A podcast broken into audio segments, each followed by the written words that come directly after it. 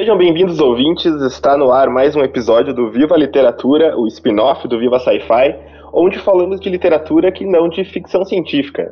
E hoje nós vamos falar novamente né, de literatura russa. Já falamos no episódio anterior né, sobre, sobre a literatura russa num geral, né, com a Raquel Toledo. E hoje, aqui, para falar de Sergei Davlatov, né, um escritor russo, eu tenho a presença de uma russa, né?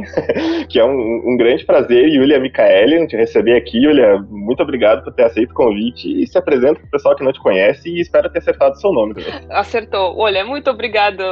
Obrigada eu pelo convite. Ah, então, meu nome é Yulia, eu sou a tradutora, sou professora de espanhol, de russo para estrangeiros. Eu morei no Brasil durante quatro anos, onde eu fiz o doutorado na USP, e o meu doutorado foi dedicado, minha tese foi dedicada a Sergei Dovlatov, um escritor russo que não é tão conhecido entre o público estrangeiro em geral e também entre, entre os brasileiros, mas que é um escritor muito legal da segunda metade do século XX ah, e tem, bom, eu também sou tradutora, então eu participei da tradução de três livros uh, dele, que saíram pela editora Kalinka, e também uh, foram publicados, bom, na minha tradução talvez tenha saído algo mais, dois contos dele. Pela 34 na nova antologia do conto russo e também na antologia do humor russo. Ah, bacana. Bastante coisa, né, Julia? Uh, então, falar um pouquinho do, do Davlatov, né? Tu já comentou, né, que ele não é muito conhecido, né, por, por aqui estrangeiramente, aqui no Brasil, né? Uh, mas que agora tem ganhado as traduções da Kalinka, já tinha, né, da 34, né, de alguns contos. Uh, acho que para começar, então, falando dele, quem é Sergei Davlatov, né, Yulia? Como a gente poderia introduzir ele para quem conhece Olha, ainda? Sim, é que, o problema é que eu posso falar muito tempo sobre ele, mas eu vou tentar tempo. fazer isso mais rápido. É, mas também falar todo o podcast sobre a biografia dele, eu acho que não vai ser muito legal. Então, ele é um escritor... Uh, Uh, nascido uh, no, no, ano 1941, ele, ele era leningradense, Uh, ele trabalhou, bom, nos anos 60, 70, 80, uh, e o mais curioso é que ele teve que emigrar, ele emigrou no final dos anos 70 para Estados Unidos, uh, era a época quando, bom, muita gente, na verdade, emigrava da União Soviética, era o momento quando, bom, deixavam sair, e uh, na União Soviética, infelizmente, ele nunca foi publicado em vida. Uh, pois ele já trabalhava, né, mas ele pertencia à assim chamada literatura não oficial. Ele era proibido para publicar, uh, pois ele não não se alinhava à ideologia oficial, uh, então não conseguia publicar seus textos, mas ele escrevia bastante. Bom, era se dedicava a isso em primeiro, uhum. em primeiro lugar e ele só conseguiu ter publicações quando ele migrou, o que é uma trajetória pouco comum, me parece, para um escritor, né, que ele virou uh, escritor só quando ele emigrou e começou a publicar, bom, em um país estrangeiro.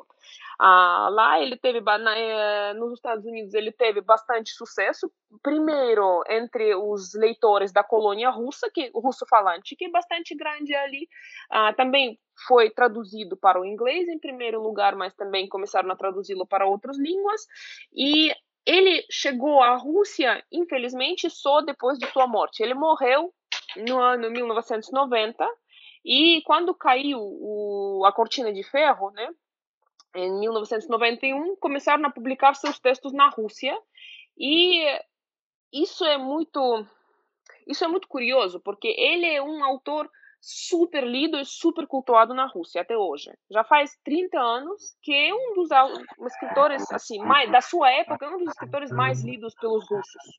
E ele trabalhava, em primeiro lugar, uh, com humor, com prosa humorística, mas ele, na verdade, é muito mais além disso. Uh, mas, uh, enfim, ele, ele é famoso, realmente, ele está no top dos, das vendas, né?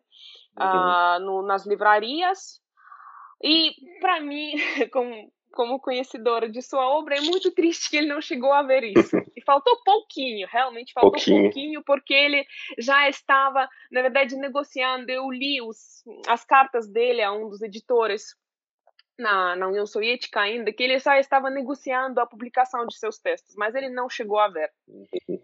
Ah, realmente bem triste, né? Porque eu tava. É uh, muito triste. Uh -huh, lendo algumas coisas sobre, e sempre foi um, um, um, sonho dele, né? Ser escritor, né? Ele sempre foi muito, muito apegado a ideia, né? Exatamente. Foi uma, sabe, ideia fixa, se falar assim, né? Uhum. Dele, uma obsessão para ele. Ele queria isso, me parece que desde os seus 20 anos, né? Ele queria ser reconhecido como escritor. Uh, e, uh, bom, ele tentava, toda a vida na Rússia, na União Soviética, né, a vida adulta dele, ele, ele tentou, ele tentou várias, bom, de várias maneiras ser, ah, bom, ser confirmado, ser reconhecido uhum. como escritor, mas infelizmente não conseguia. E aqui um pequeno spoiler, né, que na verdade quase toda a obra dele fala de sua vida ele uh, tem traços autobiográficos muito fortes em todos os textos dele, praticamente em todos, 90%. Claro, é ficção, não são memórias, mas quando você lê seus textos, você consegue ver essa trajetória. Uhum. E, bom, facilmente. Uhum. E até eh, nessa tentativa dele tentar ser escritor, né, até uma coisa que é bem uh, uh, curiosa é que a Raquel Toledo falou com a gente no último episódio sobre literatura russa que não importa muito o período, né, até o período da União Soviética e agora após, e atualmente, né, até agora, século XXI, né, a Rússia ela sempre viveu, né, com, com, escrito, com a, a literatura sendo alvo de, de censura, né, acontece muito que eu lembro que a comentou que existem escritores anti-Putin, com muitos problemas com o governo. Né? Uhum. Sim, sim. Bom, agora me parece claro, agora é um pouquinho mais fácil, né, com as mídias, é. né, que a internet, mas em geral, sim, é, bom, eu não sei, sabe? Falam, muitas, muitos filósofos falam que é importante, né? Você cresce quando você tem essa luta. o sofrimento te faz crescer. Mas eu, eu não sei se é certo ou não, talvez por isso a literatura russa seja tão conhecida no mundo todo, né? Que uhum. sempre tem esse elemento de luta, sabe? De sofrimento, de tortura que a gente vê. Mas até estava vendo que, uh, apesar dele ter uh, escrito conseguido publicar só fora, né, da, da Rússia, da União Soviética, ele, ele, não, ele não chegou a ser um dissidente, né, ele, ele não era exatamente contra, né, o, o regime, né. Olha, eu não, bom, o pró ele não era, né, ele não uhum, apoiava isso 100%, mas eu diria, ele, me parece que ele era mais uma pessoa, sabe, como se diz, apolítico. Sim, uhum, parece estava, muito. Foi, estava um pouco fora disso, mas ele, na verdade, ele sofreu com o regime.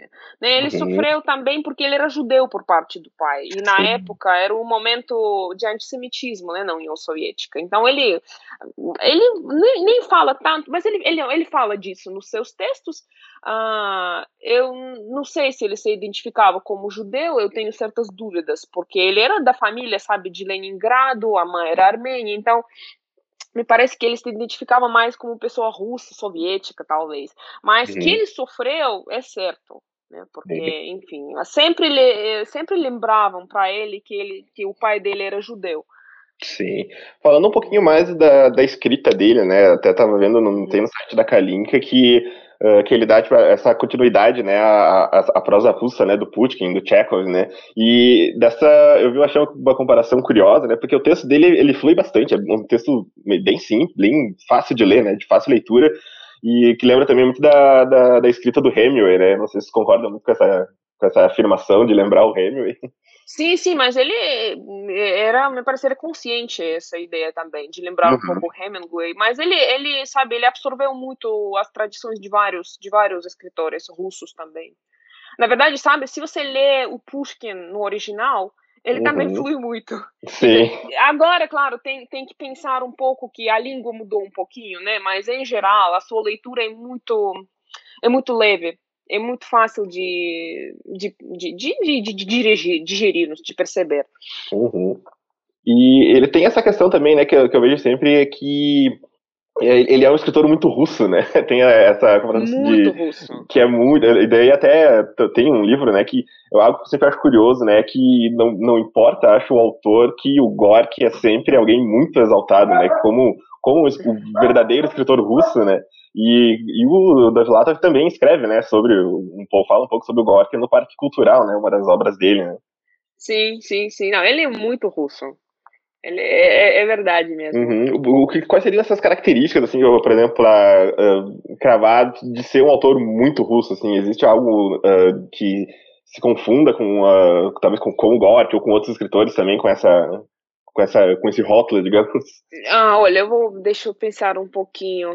Uhum. Olha, me parece que uh, difícil, sabe? Já a percepção da vida dele é muito russa, sabe? Porque ele tem esse humor que é, é, hilário, né? Esse humor, mas ele sempre tem essa tristeza no fundo. Isso lembra muito Chekhov, lembra o Gogol, né? Uhum. Que o Gogol também muitas vezes, apesar dessa das brincadeiras, né, do, do, do humor dele, sempre tem esse fundo um pouco amargo uhum. nos textos dele. Me parece que isso também, ele fala muito das paixões, uhum. que, o, que, o que pode fazer paralelo com Dostoiévski, né? Dostoiévski. Me parece que se sente muito, no, por exemplo, no Parque Cultural, né? Ah, bom, escrevi a tese justamente sobre esse, esse romance. novela, não é romance. Se pudesse falar um pouquinho mais do Parque Cultural para o pessoal que ainda não conhece, ou da, da, das, das obras que tem traduzida no Brasil, né? Tem o Compromisso, né? O Ofício também. Sim. Sim, são o ofício, o compromisso e o Parque Cultural. O Parque Cultural foi o primeiro em, bom, for publicar, em ser publicado, depois saiu o ofício, depois o compromisso, e eles falam, bom, na verdade, o ofício é o texto que melhor hum, faz a, o panorama de sua vida. Uhum. Né? Porque fala desde o nascimento dele, né? Fala do primeiro momento, ele bom, é ficção, de novo, não são memórias, obviamente. Uhum. Ah, então ele fala de toda a vida dele de jeito um pouco mais conciso, ah, até a imigração. Ah, o compromisso fala do período ele sempre foi jornalista, ele sempre ganhou pão como jornalista. Uhum. E então, o compromisso, que eu acho também muito legal, o texto fala do período quando ele morou, morou em Estônia, na República Soviética da Estônia, em Tallinn, na capital, onde ele trabalhou como jornalista e onde ele também ele foi lá, na verdade, justamente para tentar publicar algum texto dele, literário, para conseguir entrar na União dos Escritores Soviéticos. Uhum. Uh, ele achava que aí a censura era um pouquinho mais frouxa, não sei se pode falar assim, né? um pouco mais leve, e então ele esperava conseguir publicar ali para depois voltar para o Leningrado. Era para Leningrado. Era essa, é, essa era a ideia dele, né, para se reafirmar como escritor. Ah, então, lá ele fala dessa experiência de vida na Estônia e ah, o Parque Cultural é um livro me parece que é um dos livros mais tristes dele, na verdade, uh, porque ele fala do último momento de sua vida na União Soviética, bem antes da imigração, e era um momento difícil para ele, porque na época ele não conseguia já publicar nada, nem conseguia achar trabalho como jornalista. Uh, depois do escândalo que teve na Estônia, e eu vou deixar isso em suspense porque está escrito no romance o que aconteceu. Uh, uh, e então Uh, é um livro. Ele fala de sua experiência de trabalho como guia uh, no Parque Museu Pushkin, uh, nas colinas de Pushkin, era a antiga propriedade da família de Pushkin, onde ele passou bom, algum tempo, e então ele fala de como ele trabalha ali como guia, como ele é ali. Bom, é um livro muito para mim, o melhor livro dele, realmente, porque é muito profundo. Lá uh, ele fala muito da criação em geral. Ele faz paralelo uh, com a vida de Pushkin e a vida, bom, do seu um, herói autobiográfico. Uhum. E o Pushkin, o poeta Pushkin, é um dos símbolos culturais da Rússia e da literatura russa. A gente chama o Pushkin o nosso tudo. Ele foi o criador, esse é, uhum. é assim mesmo. Ele criou a língua moderna literária russa. Que a gente fala. Por isso uhum. é um prazer ler o Pushkin em russo, inclusive para as pessoas que nasceram né, 200 anos depois dele. Uhum. Uh, claro, tem coisas, algumas já arcaicas, mas em geral é super fácil para ler e cativante. E então ele fala da e o Pushkin é um dos escritores que Davlatov adora que fala o tempo todo do, da importância para ele. Então, ele, uh, esse livro é um pouco tributo para Pushkin, para o poeta Pushkin, e também ele abarca o fenômeno do mito do Pushkin soviético que existe, existia na União Soviética e, na verdade, continua existindo na Rússia. Né? E é muito curioso como, bom, uh, o poeta uh, virou um dos instrumentos da propaganda ideológica na União Soviética. Uh, eu, bom, eu estou falando, me parece que um pouco atrapalhado disso, mas eu realmente não sei como, como explicar tudo isso em poucas palavras. Uh, e então, uh, neste texto, ele encara esse mito de Pushkin, hum, e é um pouco um texto sobre o amor ao Pushkin na literatura russa e à Rússia em geral, porque é o último momento dele na Rússia. Né, ele emigra depois. É, então, né, é, ele estava até comentando né, que uh, antes eu falei do Gork, né, confundi falando do Parque Cultural, né, do Das Latas, que na verdade é do Pushkin, né, e não do Gork que, que ele fala no romance, né. Não, mas ele também adorava o Gork, tem que mencionar que ele falava do Gork bem também textos. Fazia alusões. Não tem como, né? É, sim. Você até comentou antes uma, uma, alguma curiosidade ali que é da União dos Escritores Russos, né? Que era meio que uma obrigatoriedade para te publicar, né? Na, na União Exatamente. Soviética, que ele não, também não conseguiu fazer parte, né? Né, o problema é, na, que existia na União Soviética é que era tudo super formalizado, né?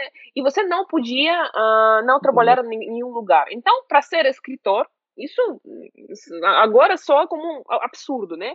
Mas você tinha que ter reconhecimento, como você tinha que ter crachado escritor, digamos assim. Uhum. Ah, e então, para isso, você precisava ter publicações.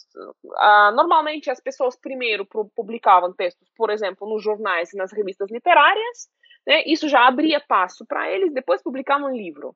E assim, já tendo publicações literárias, ah, uma pessoa era reconhecida como escritor. E uh, como ele não conseguia fazer isso, ele não era, ele era invisível para, o, uhum. para a literatura oficial. Por isso, a primeira parte de seu uh, romance Ofício é chamado o livro invisível. Uhum. Né? Porque ele era invisível para o sistema. É realmente bem triste, né? Pensar nessa trajetória Sim. dele. Chega a ser uma. Imagino para ele, né? Como deve, como é muito triste e era muito importante para ele, sabe? Ele, ele trabalhou como jornalista, ele, engraçado, isso dá para sentir muito no seu texto compromisso. O quanto é pouco importante para ele esse trabalho de jornalista.